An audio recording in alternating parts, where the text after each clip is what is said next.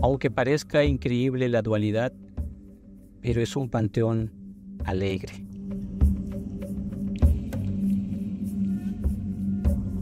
En Sinacantán pareciera que las flores brincan de los trajes de las mujeres y los hombres a las tumbas, donde descansan sus difuntos.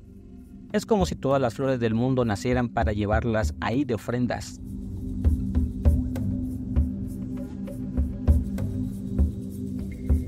El Día de Muertos hay cempasúchil.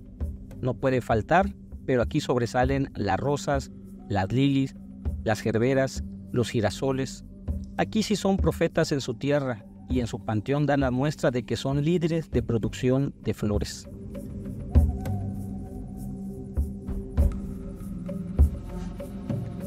En Sinacantán consideran a sus muertos como sus protectores, por ello les rinden culto con sus flores, sus frutas y sus refrescos, que en los altos de Chiapas ya forma parte de sus rituales.